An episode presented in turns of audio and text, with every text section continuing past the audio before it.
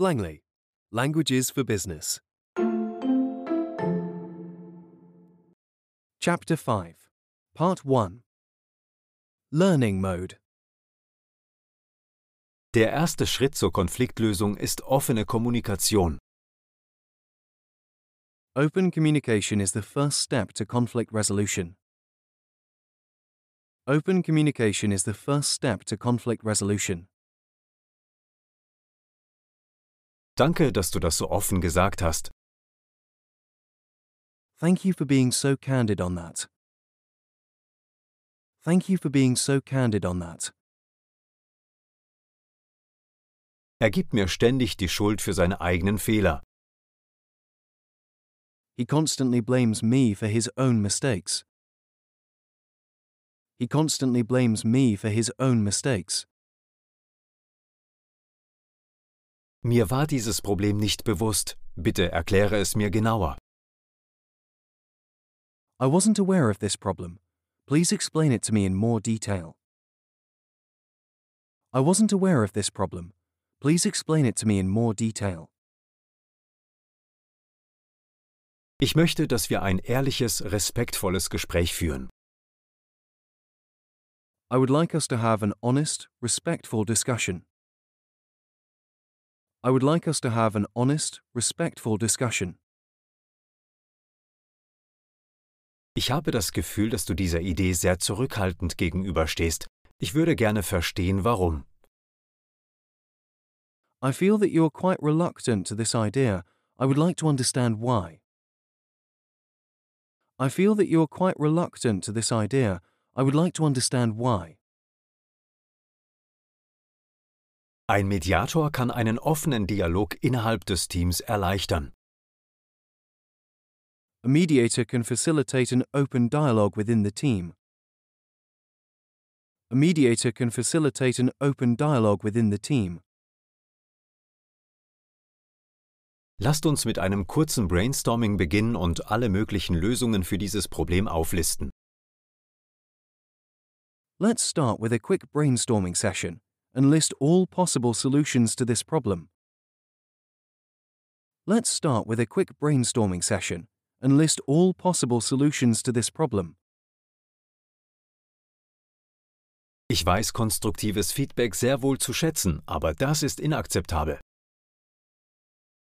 I do appreciate constructive feedback, but this is unacceptable. I do appreciate constructive feedback, but this is unacceptable.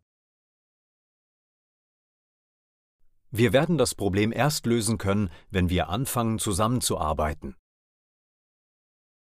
We won't be able to solve it unless we start collaborating with each other.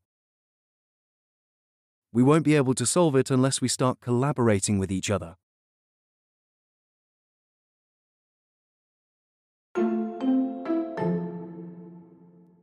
Immersion mode.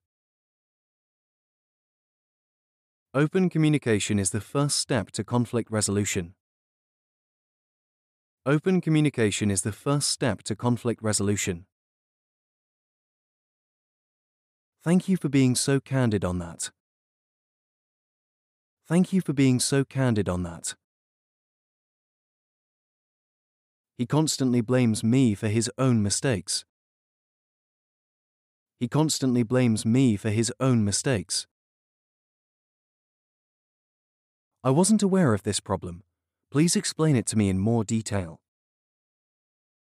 I wasn't aware of this problem. Please explain it to me in more detail. I would like us to have an honest, respectful discussion.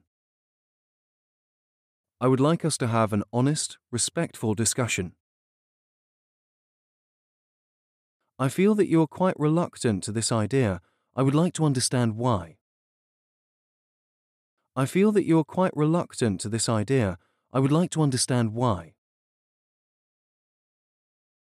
A mediator can facilitate an open dialogue within the team. A mediator can facilitate an open dialogue within the team. Let's start with a quick brainstorming session and list all possible solutions to this problem. Let's start with a quick brainstorming session and list all possible solutions to this problem.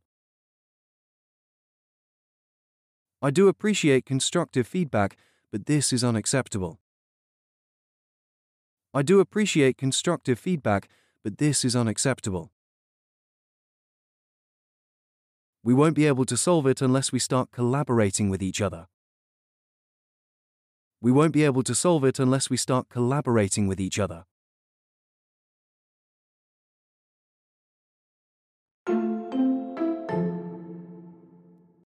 Test Mode Der erste Schritt zur Konfliktlösung ist offene Kommunikation.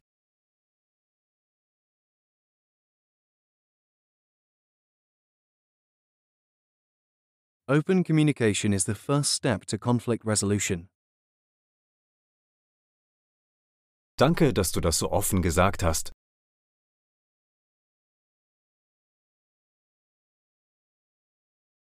Thank you for being so candid on that. Er gibt mir ständig die Schuld für seine eigenen Fehler.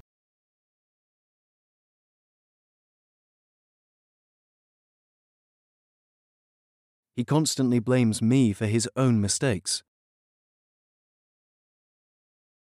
Mir war dieses Problem nicht bewusst. Bitte erkläre es mir genauer.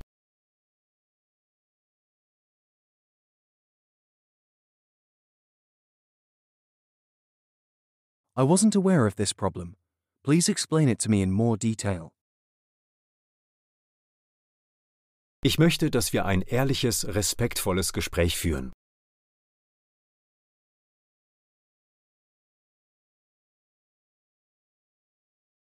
I would like us to have an honest, respectful discussion. Ich habe das Gefühl, dass du dieser Idee sehr zurückhaltend gegenüberstehst. Ich würde gerne verstehen, warum.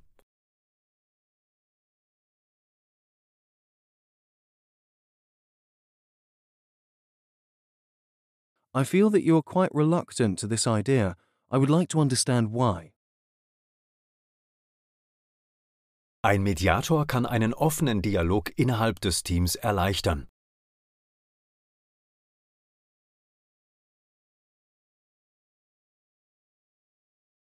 A mediator can facilitate an open dialogue within the team. Lasst uns mit einem kurzen Brainstorming beginnen und alle möglichen Lösungen für dieses Problem auflisten.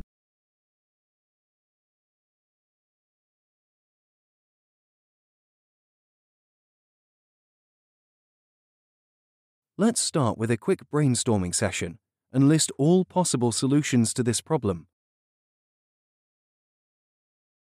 Ich weiß konstruktives Feedback sehr wohl zu schätzen, aber das ist inakzeptabel.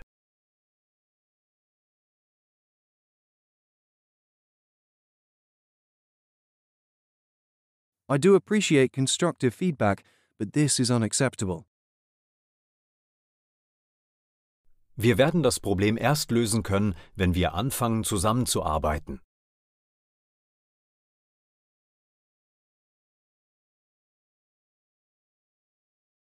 We won't be able to solve it unless we start collaborating with each other.